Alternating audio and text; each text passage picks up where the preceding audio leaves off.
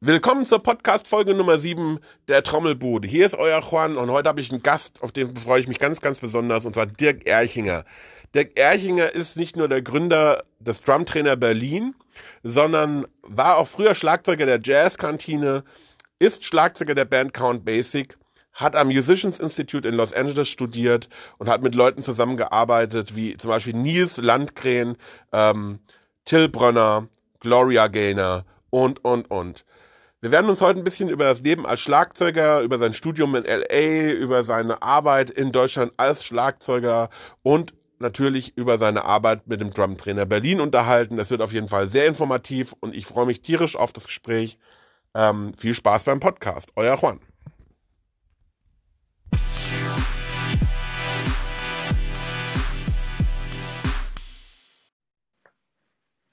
Hallo Dirk. Hey, moinsen. Na? Moinsen. Na, alles klar. Alles super. Alter, das freut mich, dass das jetzt endlich mal geklappt hat hier. Coole Sache. Sehr schön. Ich muss mal, irgendwie geht das noch lauter. Ich bin, glaube ich, schon so ein taubes Schwein. Naja, muss, muss so gehen. ja, wir Schlagzeuger haben ja eh so Probleme mit den Ohren. Deswegen. Ich merke das jetzt immer wieder. Ich muss, ich muss ständig nachfragen. Irgendwo ist es leider wirklich, bei mir ist es wirklich schon. Ich habe hab ja so viel geübt, als diese ganzen Ohrenstöpsel noch nicht raus waren. Und ja. damals war das auch so völlig unterbewertet. Ich weiß, ich habe den Udo Dahm sogar damals gefragt, so hier, was ist mit Ohrenstöpseln? Ach, brauchst du nicht. und, und habe geübt wie so ein Bekloppter und immer mit der Box auf der rechten Seite und ja, war nicht unbedingt gut. Ja, ich meine, da hat sich ja schon eine Menge getan mittlerweile, muss man ja sagen. Ne? Also das ist ja Gott sei Dank heutzutage ein bisschen anders. Also ich muss aber sagen, das ist schon so extrem. Ich habe ja vor äh, circa zehn Jahren umgestellt auf In-Ear bei mir äh, weil ich so Probleme mit den Ohren auch hatte. Ja. Und äh, das, das, das, der blöde Nebeneffekt ist jetzt, ähm, ich weiß nicht, ob du das, äh, ob du das irgendwie schon von jemandem mal gehört hast. Wenn ich jetzt ohne Gehörschutz spiele, habe ich das Gefühl, äh, dass ich die ganze Zeit auf die Bremse treten müsste. Echt? Also, also ich kann nicht mehr so äh, komplett, komplett aus mir rausgehen, äh, wenn ich, äh, wenn ich die, die, den Gehörschutz nicht drin habe. Also wenn ich den drin habe, dann kann ich bashen und kann Vollgas geben. Ja. Aber, aber äh, dann ist alles cool. Aber sobald ich den Gehörschutz raus habe, fühle ich mich irgendwie gehemmt beim Spielen. Ne? Wegen der Laut. genau andersrum.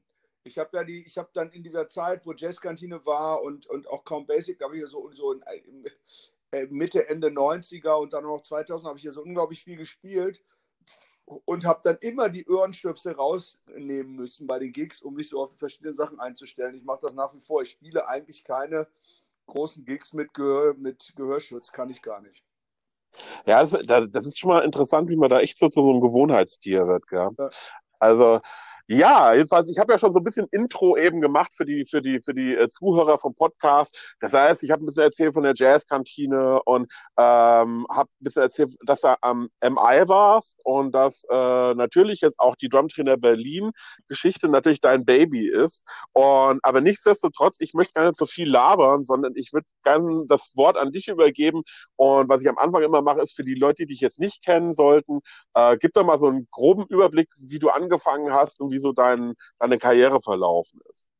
Ja, okay. Also, mein Name ist Dirk Erchinger. Ich bin geboren in Hannover, in der schönen Skorpionstadt, Skorpionstadt. Und mein Vater war Pastor und der hat sogar mit den Scorpions, ich glaube, der hat die konfirmiert. Auf jeden Fall haben die auch nochmal so auf Partys gespielt, Ende der 60er. Und, und da durch meinen ähm, durch meinen Vater bin ich halt so durch den, so in der lutheranischen Kirche, da läuft halt viel Musik und der hat auch in meiner Band gespielt und so bin ich dann zum Musikmachen gekommen, habe erst so ein bisschen, ja, mein, ich habe meinem Bruder immer alles nachgemacht und so bin ich irgendwann beim Trommeln hängen geblieben, habe auch Gitarre gespielt, aber das war irgendwie zu kompliziert für mich. So war das. Und dann bin, bin ich in Braunschweig auch aufgewachsen. Das war auch so eine recht musikalische Stadt. Und habe mir dann irgendwann überlegt, ähm, eigentlich, ich wäre gern Cowboy geworden. Das war jetzt in der norddeutschen Tiefebene jetzt nicht so wirklich äh, realistisch. dann äh, habe ich eh mal getrommelt und als sie mich bei der Bundeswehr beim Piloten nicht haben wollten, dachte ich, na, dann musste jetzt, dann, dann musste jetzt äh, halt äh, nur noch trommeln. Und das war dann offensichtlich das, was mir auch am meisten Spaß gemacht hat. Genau. Und ich habe so diese ganze Ochsentour eigentlich durchgemacht von Schülerbands und dann habe ich den Popkurs in Hamburg gemacht, das ist jetzt schon 30 Jahre her. Ähm, danach ich, habe ich noch bei Udo Dahm Unterricht gehabt in Hamburg, dann bin ich ans MI gegangen in 92, 93 und dann kam ich zurück und dann ging das so langsam los.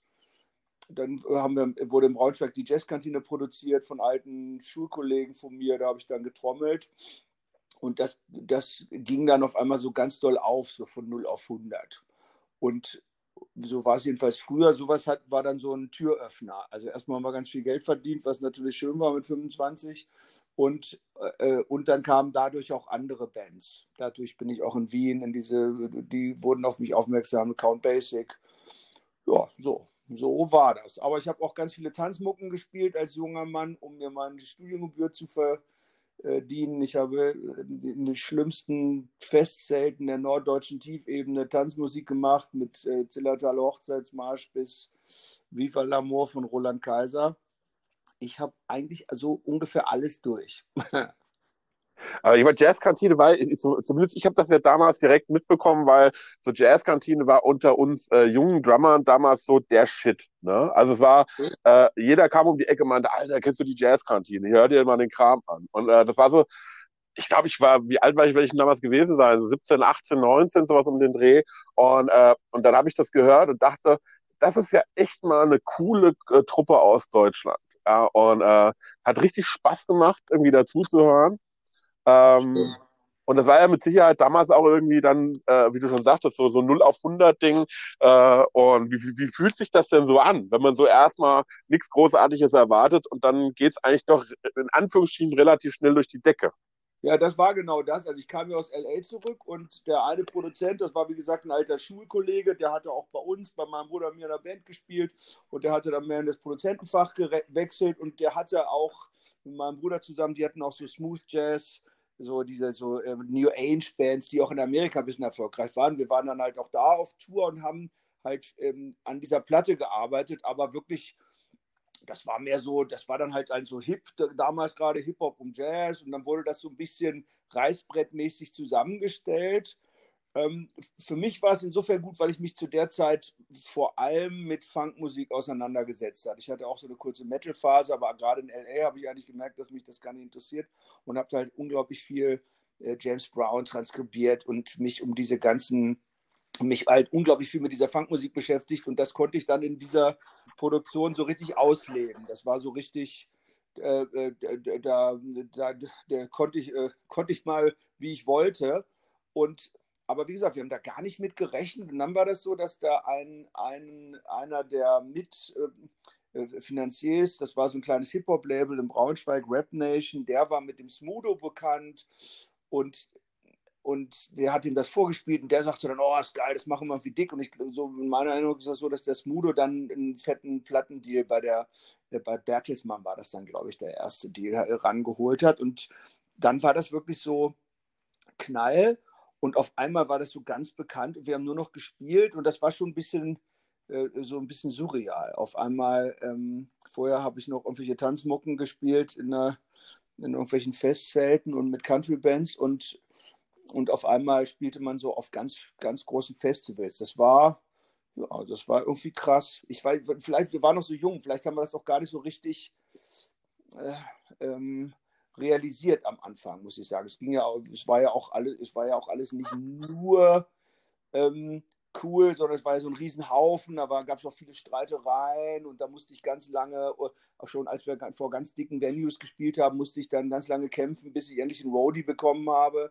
Also die ganzen Rapper waren immer schon unten äh, bei den Weibern oder standen an der Bar und ich baute da noch mein Set ab. Da haben wir gesagt, das, so geht das eigentlich nicht. Wie auch immer das, äh, ja, das war, das war ein, ein, ein, schon ein stranges Gefühl, aber auch so ein bisschen so, ja, das, da hatte man dann so jahrelang drauf hingearbeitet eigentlich. Ne?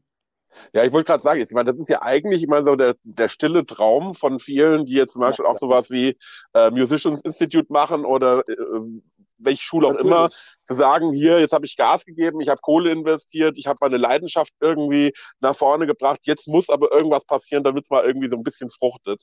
Und das ähm, war definitiv das Ding. Also da bin ich auch sehr dankbar, also auch im, im, im Rückblick. Das war, es ist halt immer so, es, äh, es passierte halt immer woanders, als man denkt. Ne? Ich bin ja damals nach LA gegangen, auch weil ich unbedingt nach Amerika wollte und ich bin zurückgekommen äh, mit dem klaren Vorhaben, sechs Monate später nach Amerika zu ziehen und dort äh, sesshaft zu werden, Amerikaner zu werden und da zu bleiben. Und dann, wie das dann halt so ist, dann kommt alles ganz anders. Dann haben wir angefangen, diese Platte zu produzieren. In dem Fahrwasser wurden dann ja auch noch ganz viele andere Platten produziert. Mein damaliger Schüler, der hatte auch bei Such a Search gespielt, mit denen haben wir dann ja auch was gemacht. Dann haben die alle irgendwie einzelne Solo-Projekte gemacht, auf denen habe ich gespielt. Und dann bin ich halt auf der ersten Jazzkantine-Tour, haben mich dann in Wien Count Basic angesprochen, das ist so eine RB-Band aus Österreich. Und das war eigentlich so, muss ich zugeben, für mich noch eine viel größere Traumband als die Jazzkantine, weil das war so eine Band, so für mich war das damals also ungefähr, als würde ich bei Earth in Fire einsteigen. Einfach, einfach so eine Wahnsinns-Funkband mit äh, unglaublichen Profis, die die Platte vorher hatten, halt diese ganzen Leute von Incognito eingespielt. Und dann bin ich da so reingerutscht, weil die irgendwie wen aus einer fetten Band haben wollten. Ich glaube, die ganzen Engländer hatten abgewinkt oder äh, irgendwie war ich dann da auf einmal auch drin. Und das war schon so, dass ich dachte, Alter, ist ja geil. Jetzt geht das dann doch alles auf. Habe ich wirklich nicht mit gerechnet. So, ne? ja, das, der, der, Plan war anders. Und ich wollte dann immer wieder nach Amerika gehen, aber habe dann natürlich meinen Arsch, äh, dachte dann auch mal, das kannst du ja jetzt nicht machen, wenn das hier alles so gut läuft und nachher da drüben verkaufst du dann Pommes äh, oder wäscht Autos. Das, das wäre ja auch bescheuert. Und so, so ist das dann passiert, genau. ja, man muss ja natürlich auch dazu, dazu sagen, ich meine, da drüben ist natürlich auch. Äh, ich sag mal, noch mehr wie hier in Deutschland. In Deutschland haben wir ja immer noch so den Vorteil, wir haben ja noch so dieses äh, äh, weiche Kissen, in das wir im Zweifelsfall reinfallen können. Äh, und äh, in Staaten ist es halt oft so, da ist halt 100 Prozent oder gar nichts. Ne? Also da ist halt, äh, entweder hast du halt das Glück, du kommst halt da rein und es läuft halt irgendwie und du musst halt den Arsch ab, ab, abarbeiten oder du fliegst halt voll auf die Schnauze. Ne? Und dann hilft das dir halt auch ja, keiner. Das ist aber auch das, was mich immer so fasziniert hat. Und ich war halt auch so, als ich war ja auch so ein totaler Streber am MI. Ich erinnere mich auch noch dran, jetzt auch als der Procaro gestorben ist, hatten halt bei unserer Graduation, dann fragten auch so die Lehrer, auch der Procaro hier, bleibst du eigentlich hier oder was machst du denn so? Und dann dachte ich, hm, hm. und dann bin ich doch erstmal nach Hause, habe manchmal auch überlegt, wie wäre es wohl gekommen, hätte ich dort die Ochsentour gemacht. Aber es hat mich immer fasziniert, dieses ähm, äh, um sein Leben spielen. Und das habe ich immer versucht, für mich auch hier hochzuhalten, dass ich sage, ganz oder gar nicht, also so halbe Sachen äh, nicht machen und auch so, das so, so immer so ein bisschen mich hinter die Kiste zu setzen mit so einem Gedanken, ich, ich spiele hier um mein Leben, also so richtig mit Leidenschaft, weil das, das ist schon was, was man da, denke ich, lernen kann. Das ist ja auch traurig genug. Da spielen halt ganz viele auch einfach um ihr Leben. Ne? Und wie du schon richtig sagst, wir sind hier alle sehr, wir sind, äh, fallen hier auf ein weiches Kissen. Und das macht auch manchmal, habe ich das Gefühl, äh, uns Musiker ein bisschen träge und das kann auch dafür sorgen, dass manche Sachen äh, ein bisschen sehr, äh, ja, wie soll ich sagen, das klingt jetzt doof, äh, ja, nicht, vielleicht nicht genug Biss haben, weil, weil, weil äh, die Leute halt wirklich nicht mit so einem ganz großen Druck spielen, sondern mehr so, ja, hab ich kommst du heute nicht, kommst du morgen. Also es ist, es ist so kein Leidensdruck. Das hat mich immer fasziniert an den USA. Und das ist auf der anderen Seite ja auch das, das Schlimme an dem Scheißland, ne, wie man jetzt ja sieht. Ja, natürlich. Ich meine, das hat ja immer zwei Seiten. Ne? Also man, ich habe ich hab, ich hab das in Deutschland immer so empfunden, ähm, dass es die Leute in der Hinsicht träge macht, dass äh, äh, die Musiker ganz oft in Deutschland, ähm, wie soll ich sagen, Chancen nicht wahrnehmen, ja. mit, an, mit anderen Leuten zusammenzuarbeiten. Also in den USA ist es halt anders, weil da ist, da greifst du halt nach jeder Chance und du denkst halt, äh, what the fuck, was weiß ich jetzt, was das für ein Typ ist, mit dem ich jetzt da zusammenarbeite. Vielleicht spielt er, keine Ahnung, in, in einem halben Jahr bei Jennifer Lopez. Ja, und, äh, das ist genau das Ding. Das ist auch, das hat auch damals der Ralph Humphrey auch immer richtig gesagt, hat gesagt, wenn er im Club spielt, gebt immer alles, ihr wisst nie, wer da steht. Das ist da natürlich auch so. Und sowas kann man natürlich in Deutschland dann gerne mal vergessen. Und so eine gewisse Provinzialität hat mich auch bei, bei einigen Musikern, mit denen ich auch gearbeitet habe, auch in Bands, die ich gespielt habe, auch gestört, dass man dann, man war dann so zufrieden mit sich.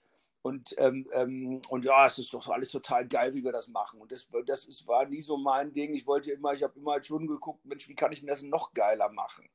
Ähm, Und äh, das, ist, das ist, denke ich mal, schon der große Unterschied und dass wir auch natürlich durch unseren Wohlstand und, und unsere Vollkasko-Gesellschaft ganz schön satt sind und manchmal auch gar nicht checken, wie geil eigentlich alles ist. Das ist mir jetzt vor allem bei dieser ganzen Corona-Krise so ein bisschen aufgefallen, was da rumgejammert wird. Äh, also muss ich jetzt leider wirklich so sagen, auch so, der Staat würde ja nichts machen und dann immer die Vergleiche zu Lufthansa und VW, das mag ja alles stimmen, aber im Großen und Ganzen leben wir in so einem unglaublichen Land, wo Kultur eben doch gefördert wird, wo wir eine Künstlersozialkasse haben. Alter, wo gibt es das denn? Ja? Ähm, wo es eine geile GVL, eine, eine faire GEMA gibt. Das gibt es in Amerika alles gar nicht. Ähm, und und ähm, manchmal habe ich das Gefühl, dass viele das gar nicht schnallen, wie geil das eigentlich ist und dass man, äh, dass man, äh, dass man sich da lieber drüber freuen sollte und sich aufs Musikmachen konzentrieren sollte und nicht aufs Meckern. Weißt du?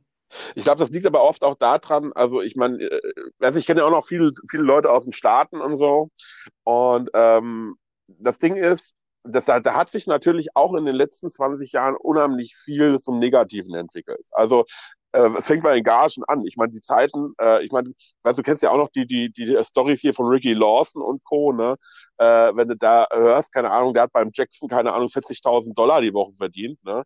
Und äh, dann fünf Jahre später kriegt er ein Angebot von, äh, vom Manager von NSYNC und soll irgendwie die Tour spielen. Und äh, äh, da machen die ihm dann als Angebot, dass er irgendwie 700 Dollar die Woche kriegt. Ja, ne? und, und, äh, aber auch, und auch die Story, also das mit den 40.000 Dollar die Woche, das wage ich mal so richtig zu bezweifeln. Das halte ich für eine Legende weil, weil die Gagen in Amerika waren schon immer schlecht und auch unglaublich ungerecht. Der wird da schon gut Geld verdient haben, ganz klar. Aber es, es gibt halt auch ganz, ganz andere Geschichten. Aber du hast vollkommen recht.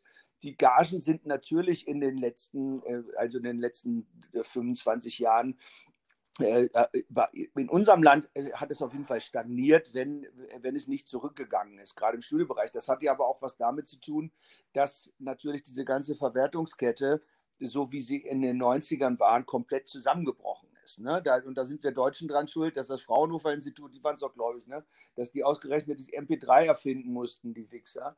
Weil das hat natürlich die, äh, diese Wertschöpfungskette komplett durcheinander gemacht. Also was wir damals für eine Kohle verdient haben, nur durch Plattenverkäufe, das kann man sich heute gar nicht mehr vorstellen. Das war ja, wir waren ja zwar in Albumcharts, aber wir hatten ja in Singlecharts, waren wir so, liefen wir weiter oben und wir haben ein paar hunderttausend Platten verkauft. Aber das war damals richtig Geld. Wenn heute, heute das im Vergleich würde keiner mehr, die, die, die verdienen alle nichts mehr. Und selbst wenn die viel höher sind in den Charts als wir damals. Ne, und das ist, das ist ja auch so ein Ding, dass sich leider diese, diese, die ganze Musik, ähm, die ganze Musikindustrie drastisch verändert hat. Oder sagen wir mal nicht leider, das ist einfach ein Fakt, das ist einfach so. Und äh, heute muss man, muss man ganz anders an viele Sachen rangehen. Ja, Musik ist ja heutzutage, ich sag mal so, äh, so blöd wie es klingt, ein Nebenprodukt geworden eigentlich bei Musikern. Ne? Äh, es ist ja eigentlich, äh, was du heutzutage machst, wenn du Musik rausbringst, ist, du tust äh, deine, deine Tour, wenn du mal touren darfst, äh, promoten und du hast einen Merch-Kram, es gibt, wenn du bekannter bist, irgendwelche Werbeverträge und sonst einen anderen Scheiß. Ähm, und eigentlich, wie du schon sagtest, ist so die Zeit mit dem Tonträgern beziehungsweise mit dem Produkt Musik als solches Kohle zu verdienen, die ist eigentlich, die ist eigentlich rum. Ne? Also ja, nicht mehr. Gesagt, es gibt, es gibt mehr diese 360-Grad-Verwertung, wie du gerade schon sagst. Ne? Das ist, dann geht es dann um Merch, dann gibt dann auch immerhin doch noch ein paar Leute, die ähm, ähm, äh, Platten kaufen. Dann geht es halt ganz, ganz stark um diese sogenannte Zweitverwertung in, in, in Subverlegen oder in äh, Library-Verlegen. Ich mache ja auch zum Beispiel, ich habe äh, ein paar CDs für Universal gemacht, für, für ähm, äh, Film, Filmmusikverträge, also dieses sogenannte ähm, Library-Musik, äh, wo, man, wo man auch äh, Songs, die man vielleicht erstmal irgendwann mal für einen ganz anderen Grund geschrieben hat, äh, in, in Film, TV, Fernsehen und so weiter platziert. Da hat sich einfach, ähm, da muss man einfach versuchen, mehr zu machen. Auf der anderen Seite ist es schon so, dass es immer noch Musik, äh, Musiker gibt, die das aus Leidenschaft machen, die das unbedingt wollen. Und ich habe schon das Gefühl,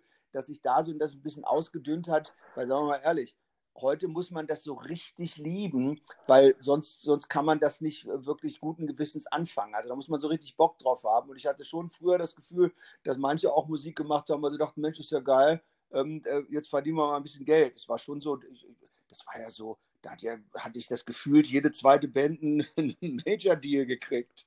Ne? Und auch die, die weiß ja, die Such a Search, die sind dann nach Malta geflogen, da ihre Platten aufgenommen. Der Cappuccino, die sind damals noch nach Trinidad Tobago geflogen, nur um ein Video zu drehen. Alexei ist nach Südafrika geflogen. Für die Fotos sind die nach New York geflogen. Das, das würde heute niemand mehr machen. Heute drehst du dein äh, Video selber mit einer GoPro auf dem, auf dem ähm, äh, Tempelhofer Feld und die Fotos machst du mit dem iPhone und es funktioniert irgendwie auch. Das, das heißt, das hat sich geändert und ein bisschen das Positive daran finde ich, dass man sich heute wieder mehr einen Kopf machen muss und irgendwie vielleicht auch noch kreativer sein muss und man kann auch nicht nur Fachidiot sein, sondern man muss sich mit allem ein bisschen auskennen. Ja, da gebe ich dir, da gebe ich dir absolut recht. Äh, was ich natürlich, äh, das hatte ich glaube ich auch schon mal jetzt letztens irgendwie äh, angesprochen. Äh, was ich ein bisschen schade finde, ist, was ja die Leute nicht so wissen, ist natürlich, was das Problem natürlich an diesem Verfall, wenn man so will, äh, dieser, dieser Geldkette irgendwie äh, ist, ist, ist halt dass natürlich dadurch auch ganz viele Berufe, die früher gut von den Musikern und der Musikbranche gelebt haben, äh, natürlich heutzutage auch ganz schön am Arsch sind. Also wenn man ganz ehrlich, ja, ja, ich meine, das ist ja äh, das, ist das, was die meisten Leute gar nicht so realisieren, wenn sie Musik hören, ist, wie viele verschiedene Berufe an uns Musikern quasi dranhängen ne? Mhm. Ähm, die mit unserem Kram halt irgendwie auch Kohle verdient haben. Und das ja. ist halt heutzutage für die Berufe natürlich auch immer schwerer geworden. Irgendwie. Das ist ganz klar, aber das ist ja an sich, ähm, also erstmal das Leben ist Veränderung. Ne? Man kann nicht mal davon ausgehen, dass die Dinge so bleiben. Und das ist natürlich die große Herausforderung, ich sage jetzt mal plakativ, der Digitalisierung. Ne? Äh, also wie du es schon sagst, äh, Grafiker, Booker, ähm, Videodesigner, äh, Videoregisseure. Früher gab es dann immer noch einen Regisseur, da fassen die sich heute an den Kopf. Ne? Äh, Pressewerke, ja, ja. Ähm, ähm, äh, solche äh, Copyshops, was, was auch immer. Aber das ist ja, und da finde ich immer, das ist so ein bisschen, wir, wir müssen aufpassen, dass wir da nicht immer nur uns sehen, wir armen Schweine, wir Musiker, sondern das ist ja, siehe Tesla. Weißt du, Tesla ist jetzt, glaube ich, mehr wert als VW, ähm, BMW, Mercedes und Audi zusammen weil nun mal sich die, äh, die, die Mobilität ganz anders entwickelt hat. Und dann schlafen auch mal Leute und die Dinge verändern sich oder die, die, die, das ist ja auch ein Problem in den USA, dass die weiße Mittelschicht immer ärmer wird, weil früher konnten Leute davon leben, in Detroit in irgendeinem Chrysler-Werk gearbeitet zu haben, hatten ein geiles Haus, hatten ein geiles Leben. Das gibt es alles nicht mehr und das liegt natürlich auch daran, dass auch in diesen Berufen ähm, eine unglaubliche Automatisierung stattgefunden hat und unsere Automatisierung heißt halt MP3 und Apple Music. Ne? Und wir machen ja auch alle mit.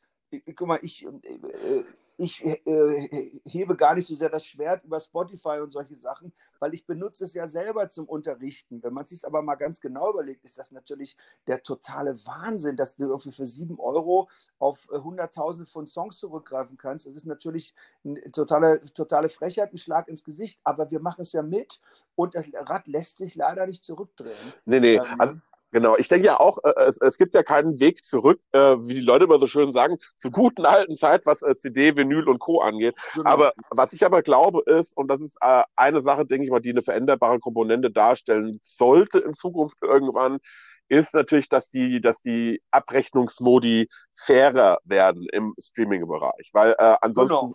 Ähm, ansonsten sehe ich auf Dauer ein bisschen schwarz. Also wir werden Streaming als solches ist das Zukunftsobjekt überhaupt. Da, da, da können wir auch nicht als Musiker können wir so viel wettern, wie wir wollen. Äh, das sind die Zeichen der Zeit. Äh, äh, du hast heute deine Smartphones, du hast heute die neuen Autos, wo es überhaupt keine CD-Player mehr gibt.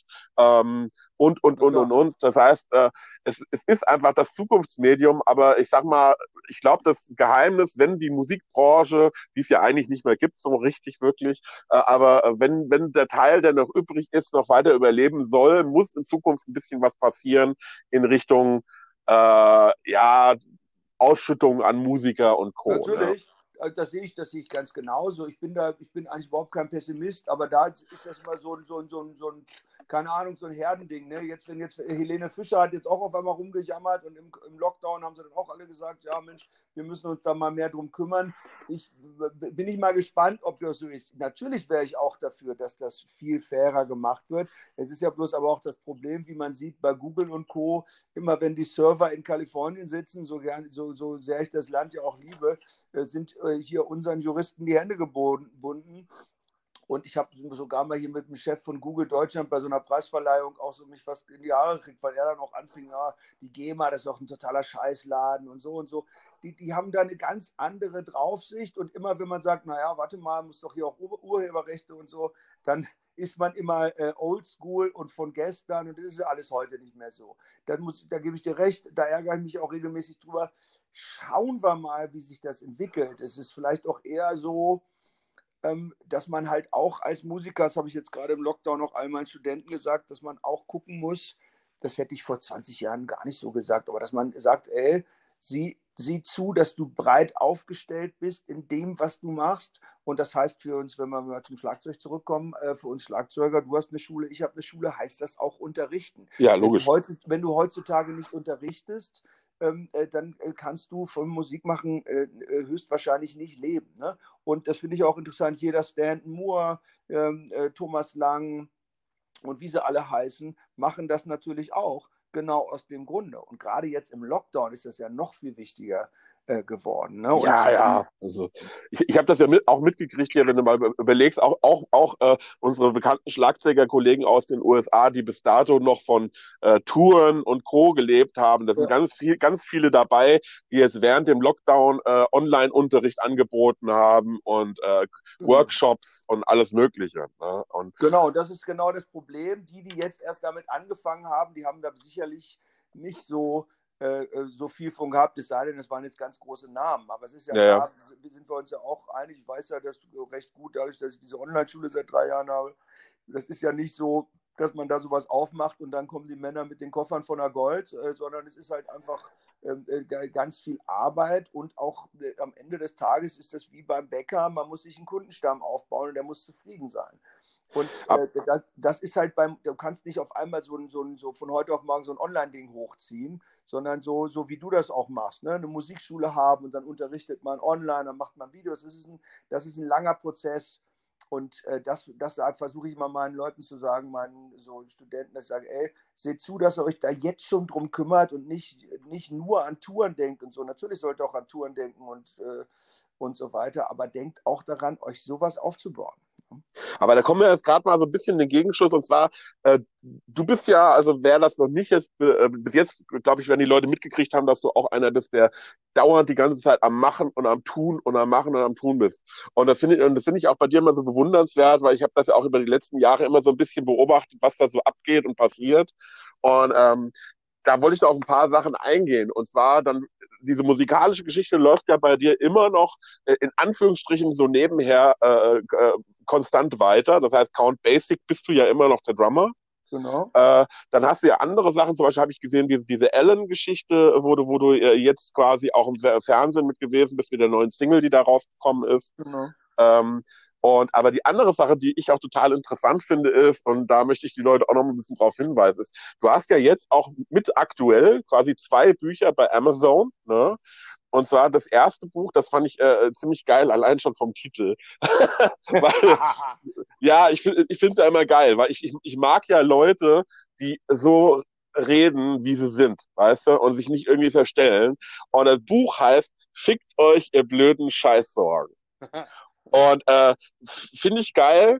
Ähm, und sag doch mal ein bisschen was dazu, was sich dazu gebracht hat, das Buch zu schreiben und wo ja. es im, im, im, Groben und Ganzen quasi so drum geht. Ne? Äh, genau. das kann, ich, kann ich kurz machen. Erstmal vielen Dank für das Lob. Das freut mich ja auch, wenn das mal wer so sieht, ähm, dass ich offensichtlich viel arbeite. Das ist in der Tat so und äh, daher danke das, für das Kompliment. Das ist definitiv, bin ich, ich bin so ein Workaholic. Ich arbeite sehr viel. Du bist sicherlich nicht anders. Weil, ja. ähm, ich habe auch mit Thomas drüber geredet, er sagt auch immer, so schön in österreichischen Akzent kann ich nicht nachmachen, aber er sagt auch, von nichts kommt nichts. Ne? Man muss schon bereit sein, sich den Arsch aufzureißen. Und äh, äh, aber das ist ja das Schöne, dass uns das Spaß macht. Ja, und das mit dem ersten Buch, was ich da geschrieben habe, da muss ich äh, äh ganz ehrlich sein, ich ähm, äh, ich war äh, sehr lange, was heißt sehr lange? Ich war fast 16 Jahre verheiratet und habe ähm, in der ersten Ehe drei Kinder haben wir bekommen und vor ein paar Jahren äh, knallte das dann alles äh, äh, und, und die, äh, die Familie war zerbrochen. Das war auf jeden Fall nicht schön.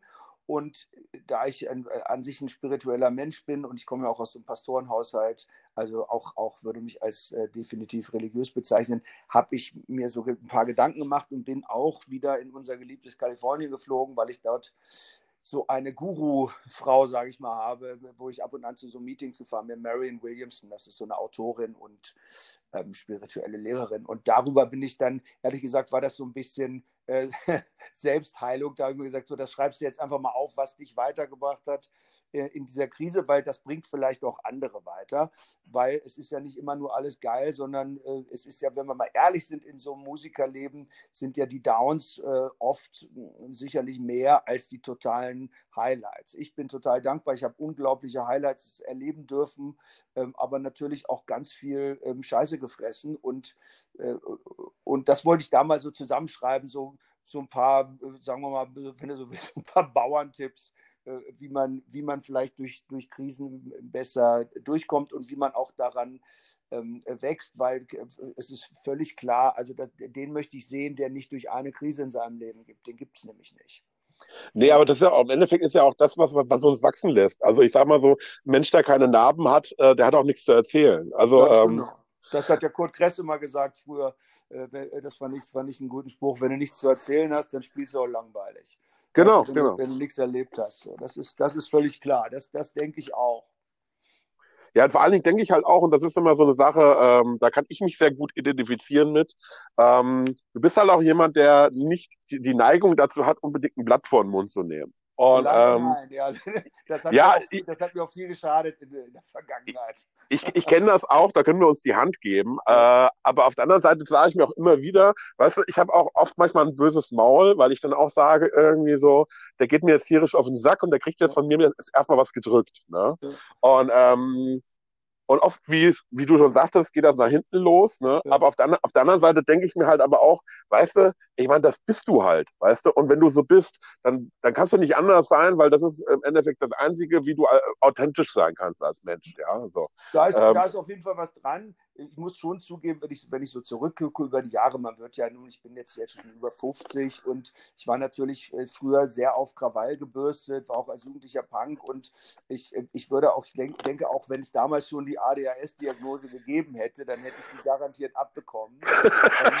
Und ich äh, habe halt auch oft, äh, muss ich, gebe ich auch vollkommen zu, ich habe oft früher einfach erst geredet und dann gedacht, also so der Klassiker. Und ich habe hab, äh, definitiv, wenn ich zurückdenke, ich, äh, no regrets, definitiv. Trotzdem, natürlich macht man auch Fehler und ich würde heute bestimmt Sachen nicht mehr so hitzig machen. Und gerade was du gesagt hast, ich habe mir auch früher dann auch gerne mal das Maul zerrissen oder war über irgendwen, irgendwen sauer und habe dem so ganz klar meine Meinung gesagt. Und das habe ich schon gelernt, auch über diese Auseinandersetzung so mit diesem spirituellen und ähm, ja, ich lese auch so in der Bibel und so, dass ich sage, ich versuche eigentlich ähm, ähm, möglichst nicht mehr aus der Haut zu fahren und versuche immer das Gegenüber eigentlich zu verstehen. Das gelingt einem definitiv nicht immer. Es gibt genug Situationen, wo ich heute noch, äh, ähm, äh, wo, mir, wo mir der Kragen platzt. Da ärgere ich mich allerdings dann meistens über mich hinterher, weil ich, äh, weil ich doch äh, versuche heute, sagen wir mal, Sachen ähm, ja, erwachsener, vernünftiger, respektvoller zu machen. Äh, äh, klappt nicht immer. Das ist nur so ein Tipp an äh, ähm, äh, an alle Jüngeren. Ich wünschte manchmal, ich hätte mich schon früher mit so ein paar ähm, äh, Sachen auseinandergesetzt, äh, so was so, so zwischen, zwischenmenschliche äh, äh, Geschichten angeht und auch ähm, wie man wie man sich so selber, wie man seinen ähm, Temperament so ein bisschen zügelt. Und das ist natürlich als Musiker mal ein bisschen schwierig, weil man gerade als Trommler, man wird ja dafür bezahlt, dass man mit volle Elle äh, ähm, meistens äh, mit, mit Stöckern auf Plastik und Metall rumkloppt. Und, und äh, das ist dann immer schwierig, das umzuschalten, wenn man dann wieder von der Bühne kommt und da nicht auch aggressiv und laut zu sein. Das, das, das fiel mir immer so ein bisschen schwer. Und das, das würde ich jedem raten, das so ein bisschen in den Griff zu kriegen, diese zwei, zwei Welten trennen Wo? zu können, weil sonst, sonst äh, hat, hat man eine Menge Ärger. ja, ja, das stimmt wohl. Äh, aber auf der anderen Seite, was ich ja auch sehe, ist es natürlich auch so ein bisschen das Benzin für den Motor, das diesen Vortrieb natürlich in natürlich, allen hervorruft. Natürlich, ähm, auf jeden Fall Ganz also ich habe ich, ich hab das Buch jedenfalls gelesen, ich habe es genossen. Das ist halt ein recht, äh, sind ein paar 60 Seiten irgendwie nur. Gell? Aber, ja, äh, aber äh, ich kann es echt jedem empfehlen. Leute, geht auf Amazon, ähm, holt euch dieses, äh, dieses Buch, das ist der Knaller. Ohne Scheiß. Ich habe ich hab mehr, mehrere Momente gehabt, wo ich wirklich äh, kreischend auf der Couch gesessen habe. Ich habe gelacht ohne Ende. äh, weil es ist, es ist ein emotionales Hin und Her und das finde ich geil. Es ist ein wirklich gutes Ding geworden. Ähm, und das zweite Buch, das ist ja ist relativ frisch.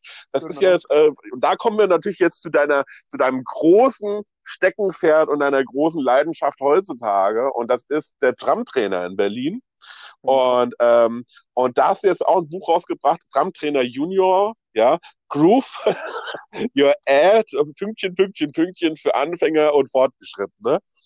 Ähm, Gibt es auch bei Amazon. Äh, und da haben wir ja schon mal telefoniert gehabt. Da ging es ja um die Online-Kurse auch und so. Und da hattest du mir ja erzählt, dass ihr jetzt auch gerade irgendwie so, oder du jetzt gerade so einen Online-Kurs abgedreht hast für Einsteiger und, und Kids. Äh, genau, es gibt ja schon, ich habe schon mal vor, als ich Drums Trainer Online aufgemacht habe, habe ich schon mal so einen totalen Grundkurs für Drummer gemacht, so wirklich für Leute, die noch nie gespielt haben und auch ähm, für Jugendliche und Erwachsene. Und dieses, dieses äh, Groove Your Ass ist eigentlich dadurch entstanden, dass ich ja, als ich dieses Drum Trainer Berlin Profitraining vor ein paar Jahren aufgemacht habe, auch gleichzeitig sofort eine Kindermusikschule aufgemacht habe, weil da auch meine Kinder jung waren und irgendwie waren die auch gleich dabei. Das ist so in dem Fahrwasser entstanden.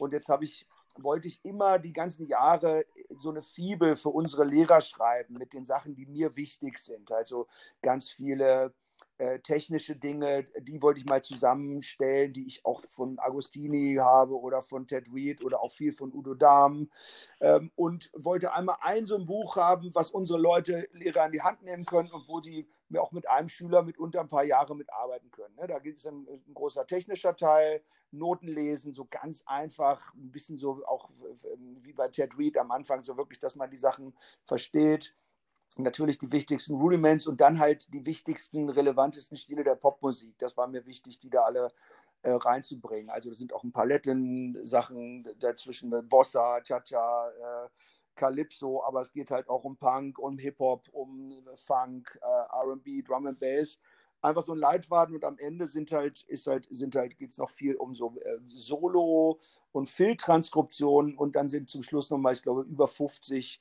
so Beats der Popmusikgeschichte notiert. Das war, das wollte ich einfach mal machen und ich wollte, es war eigentlich geplant, dass es so 30 Seiten wird und ich habe dann letztes Jahr, da bin ich dann, ähm, Perfektionismus ist ja eigentlich scheiße, aber da bin ich dann so völlig reingekippt und dann fiel mir hier noch was an und da und das hat einfach ein halbes Jahr länger gedauert, als es sollte. Ähm, und das äh, die, die große Arbeit jetzt daran ist, dass ich auch das ganze Buch abfilme. Ich habe schon die erste, das erste Drittel schon komplett abgefilmt. Das ist auch schon online bei uns. Und jetzt bis zum Jahresende werde ich auch den Rest vom Buch noch abfilmen. Und das ist dann auch alles bei Drum Trainer Online zu sehen. Genau. Das ist so, so ein bisschen mein, mein Baby. Und da ich auch selber wieder an meiner Musikschule jetzt auch, ein paar Jahre habe ich das gar nicht gemacht, aber ich habe dann, als ein Lehrer wieder aufhörte, habe ich mal habe ich mal gesagt, ach komm, ich übernehme auch mal wieder einen Tag an der Kindermusikschule und hatte da eigentlich so totalen Schiss vor, dachte, oh, das kann ich bestimmt nicht mehr und da fehlt mir die Geduld und so. Und es macht mir aber totalen Spaß und gerade dadurch, dass ich diesen Tag wieder übernommen habe, kam ich dann drauf, Mann, jetzt, jetzt muss ich endlich mal dieses Scheißbuch schreiben. Und äh, so kam es dann, genau. Ja, sehr coole Sache. Also ich muss mir auf jeden Fall auch nochmal eine Kopie davon besorgen. Und ähm, das Drumtrainer-Ding. Ich, ich, ich schick dir eins. Oh, das ist super lieb von dir, danke. Ähm, und dieses, damit die Leute, die es nicht kennen, damit die eine Idee davon bekommen, jetzt in der Gänze, wenn du jetzt mal sagst, okay, ich, ich nehme jetzt mal Anlauf und, und erkläre den Leuten ja mal, was ist Tramtrainer Berlin? Dann okay. äh, leg mal los. Das ist äh, relativ einfach. Äh, äh, nach meinem, bei mir war das so, ich hatte früher nach meiner Schulzeit, ich hatte selber keine Lust, auf eine Hochschule zu gehen. Ich, habe, ich wollte nicht vier Jahre an einer Hochschule Schlagzeug studieren, ähm, bei, immer beim gleichen Lehrer. Das war einfach nicht mein Ding. Das hat mich nie interessiert. Und deshalb bin ich damals ans äh, PIT gegangen in LA und da habe ich halt in einem Jahr ganz viel um die Ohren gehauen bekommen, bin unglaublich viel inspiriert worden von ganz vielen Lehrern und habe hab mir dann immer die ganzen Jahre gedacht, Mensch, sowas würde ich irgendwann, wenn mal die Zeit reif ist, gerne mal in Deutschland machen. So eine Art, ja, Drummers Collective, ähm, ähm, PIT, wenn du so willst. Ähm, Und das habe ich dann 2008 äh, in Angriff genommen, weil ich dann auch gesagt habe, so, ich will auch einfach mal ein bisschen weniger spielen, ich will mehr für meine Kinder da sein, will mehr in Berlin sein, Touren geht mir auch ein bisschen auf den Sack, das machst du jetzt. Und da hat sich dann die Möglichkeit gebeten, äh, geboten, dass hier um die Ecke ein Percussion Art Center war, die Räume untervermietet haben von Dudu Tucci, so einem ganz bekannten Percussionisten. Und da konnte ich mit ganz wenig Aufwand, habe ich einfach meine Endorsement-Sets reingestellt und dann ging es los. Und was wir anbieten, ist quasi eine, wenn du so willst, Weiterbildung oder Ausbildung zum professionellen Schlagzeuger, nennen wir das. Und das haben wir über die letzten äh, elf Jahre immer mehr verfeinert. Es gibt ein richtiges Curriculum. Wir haben das inzwischen, bieten wir den Kurs zusammen in Zusammenarbeit mit einer Hochschule an. Ähm, wir haben ein Modulhandbuch, ähm, wo, was den ganzen Kurs beschreibt. Und da geht es einmal in einem Jahr durch alle relevanten äh, Rudiments, ähm, Independence-Übungen und Stilistiken der Popmusik. Also von, von Jazz bis äh, Drum and Bass. Ähm, genau. Und äh, das ist ein intensiver Kurs. Da sind jetzt inzwischen äh, in den ganzen Jahren bestimmt, ich glaube, so 150 Leute sind da schon durchgegangen. Und das ist mein Baby, genau. Ja, finde ich halt sehr cool, vor allen Dingen, weil du halt auch, äh, und das ist ja auch so diese Kombination aus diesen zwei Welten, äh, natürlich für dieses Professional Program auch ganz oft äh, bekannte Drummer holst, die Workshops machen bei euch. Genau. Ähm, äh, und äh, da kann man auch so ein bisschen Name-Dropping ruhig machen. Ne? Also, äh, wen hast du denn dann öfters auch mal so ins Haus eingeladen? Wer war denn alles schon da? das, das Schöne, also erstmal ist es so, dass das habe ich ja von Anfang an, ich, hab, ich bin zwar der Geschäftsführer und ich habe das halt aufgemacht, den Laden, aber trotzdem habe ich von Anfang an, war die, war die Idee dahinter, hier aus Berlin ganz viele Profi-Schlagzeuger einzuladen, dort mitzuunterrichten. Und das Tolle ist, dass ich ganz viele super geile, nette Kollegen habe.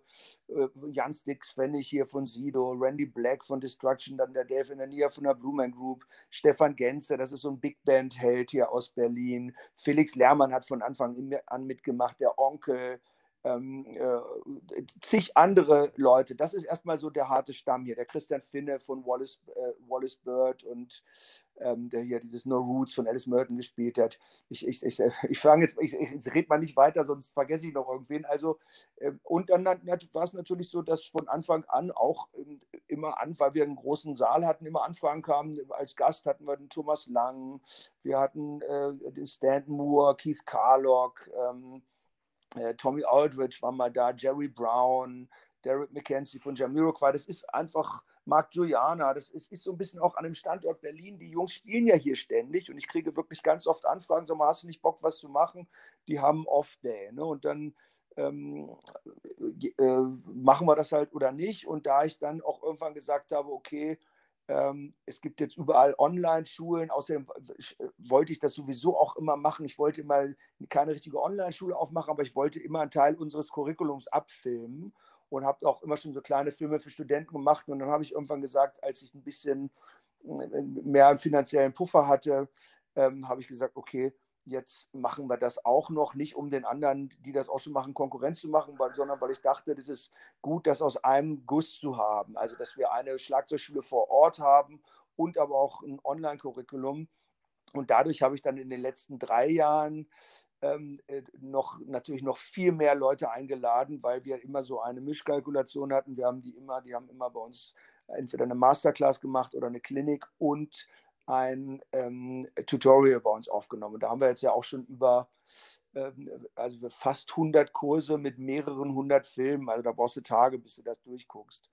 Ähm, genau, und das ist jetzt eigentlich immer mehr so eine Kombination. Gerade in einem Lockdown hat sich das gezeigt, dass wir so eine, das ist so ähm, immer mehr so, das nennt sich ja integriertes Lernen, Blended Learning, dass dass, dass wir ganz viel vor Ort unterrichten, aber auch unsere Schüler immer auf die Online-Kurse verweisen, sowohl unsere Studenten, aber jetzt auch unsere Kinderschüler, also bei uns an der Musikschule, alle Kinder haben auch einen Zugang.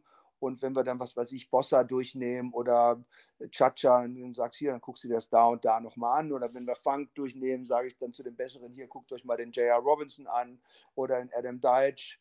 Ähm, und das, äh, und das Schöne ist, dass das halt aus einem Guss ist. Die Studenten treffen die Leute live bei uns und sehen, können sie sich dann im Nachgang aber auch angucken und, und mit, den, mit den Tutorials üben. Genau.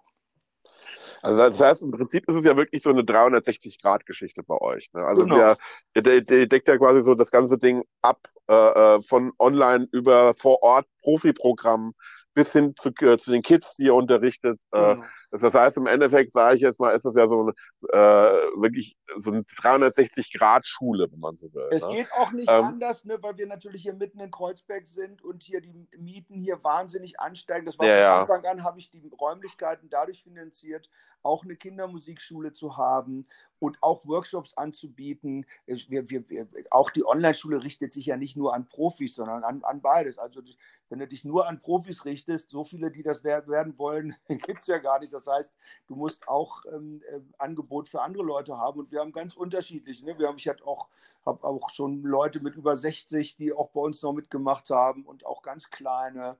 Äh, Wir haben auch eine Menge, ähm, was heißt eine Menge, aber wir haben einige Schüler zum Beispiel mit Down-Syndrom oder mit anderen Herausforderungen. Und das ist einfach so eine, so eine ganz äh, bunte Mischung. Genau. Und das andere war noch mit den Online-Kursen. Es gibt ja, weißt du ja selber vom Unterrichten, es gibt so Sachen, die erklärt man immer wieder, immer wieder und irgendwann hat man keinen Bock mehr. Und deshalb habe ich halt auch, habe ich halt so ganz bestimmte Unabhängigkeitsübungen und Rudimentsübungen, die, die zeige ich den Leuten einmal und sage ich so, Alter, und jetzt guckst du dir das da an und gehst mir nicht mehr auf die Eier. Äh, und wenn du noch mal Frage wenn du noch mal Fragen hast, gerne, aber jetzt üben. Und wenn du da nicht übst, dann kann ich auch nichts machen. Ja, genau. Nee, weil das, ist- das ist ja immer sowieso das Ding dabei. Ich sag so, das ist halt, äh, äh, im Endeffekt können wir das auch nur zeigen. Ne? Äh, Genau. üben, müssen sie üben müssen sie selber. genau. Ähm, ja, also das heißt ja eigentlich, wenn, wenn man dir so zuhört, äh, bist du ja momentan irgendwie so 24, Ta äh, 24 Stunden an sieben Tagen die Woche eigentlich im Vollgasmodus. Ne? Ja, das, Äh, geht, das geht gar nicht. Ich habe ja vier Kinder ähm, und äh, ich habe schon, ich, ich, ich nehme mir definitiv auch Auszeiten. Ne? Meine Frau ist Österreicherin, wir pendeln viel zwischen Österreich und Deutschland. Ich bin jetzt gerade in Berlin, da arbeite ich dann mal eine Woche durch und dann bin ich aber wieder mit meinem mit zwei meiner Söhne in, in Tirol. Da arbeite ich auch, aber da mache ich schon auch mal ein bisschen ruhiger. Aber wenn ich hier in Berlin bin, dann ist das schon so, dann geht das von morgens bis abends durch. Das stimmt. Gibt gibt gibt's dann überhaupt noch äh, Projekte, die du jetzt im Kopf hast, wo du sagst, so, das ist jetzt so ein Ding, das mir die ganze Zeit schon im Kopf rumspinnt für die Zukunft, was ich mir irgendwie vorgenommen habe? Gibt's da irgendwas, äh, was aktuell irgendwie dich so reizt oder bist du erstmal ausgelastet? Ich bin, ich bin eigentlich immer ausgelastet. Also das mit den Filmen, das ist halt eine riesen Herausforderung zurzeit.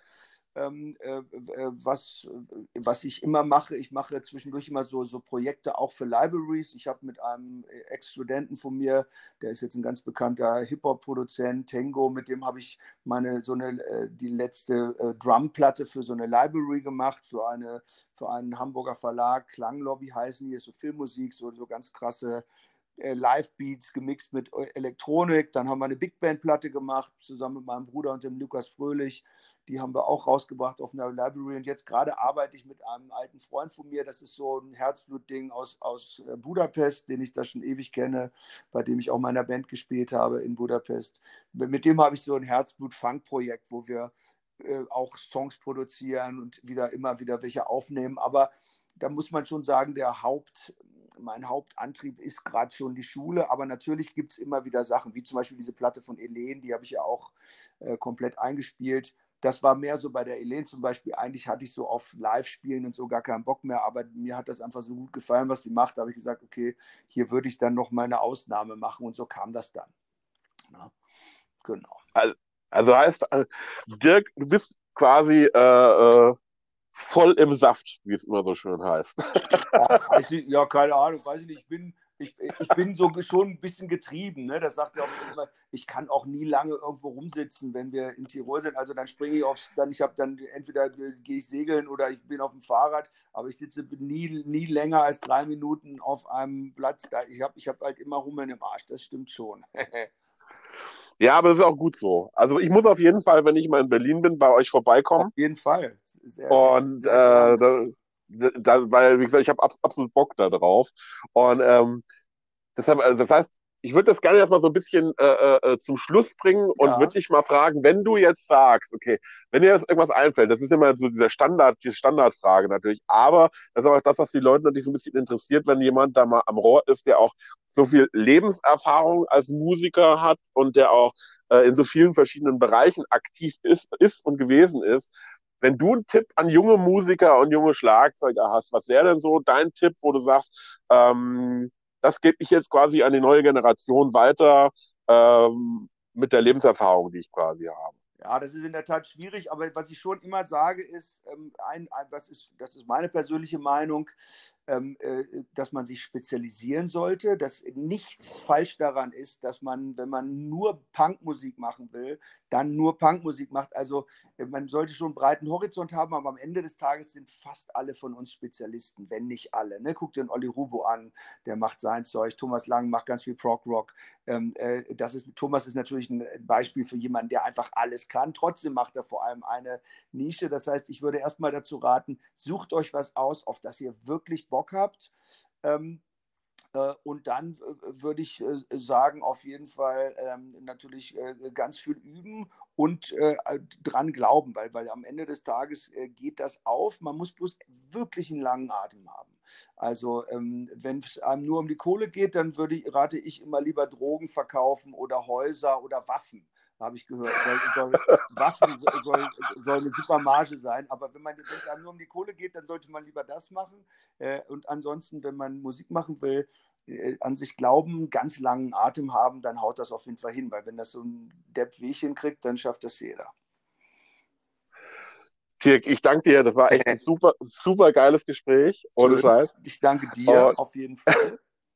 ja, und äh, jederzeit wieder gerne. Ne? Und ähm, wie gesagt, äh, ich hoffe, ihr habt auch als Zuhörer quasi jetzt Spaß gehabt, uns beiden so ein bisschen zuzuhören. Äh, Dirk, wir beide sehen uns auf jeden Fall in Berlin demnächst mal. Auf jeden Fall, schick mir deine Adresse mal per E-Mail, dann schicke ich dir, dann schicke ich dir ein Buch los.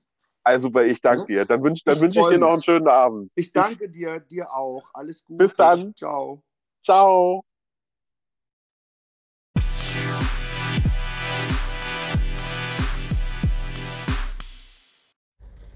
Ich würde mich riesig darüber freuen, wenn ihr mir eine Bewertung da lasst, also bei iTunes oder bei Spotify.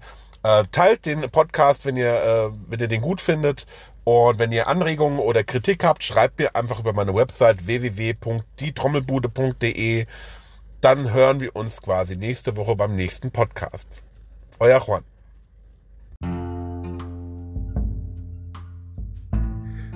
Ich hoffe, du hattest auch diesmal wieder Spaß an der Folge. Ich wäre dir sehr dankbar, wenn du mich unterstützen würdest unter www.patreon.com slash die Trommelbude oder buymeacoffee.com slash die Trommelbude kann man mir ein virtuelles Trinkgeld hinterlassen, beziehungsweise den Podcast auch unterstützen, indem man monatlich abonniert. Ähm, das hilft dabei, das Ganze am Laufen zu halten. Und äh, wenn ihr Vorschläge und wenn ihr Kritik habt, könnt ihr gerne unter www.dietrommelbude.de mir eine Nachricht zukommen lassen. Bis zum nächsten Mal, euer Juan.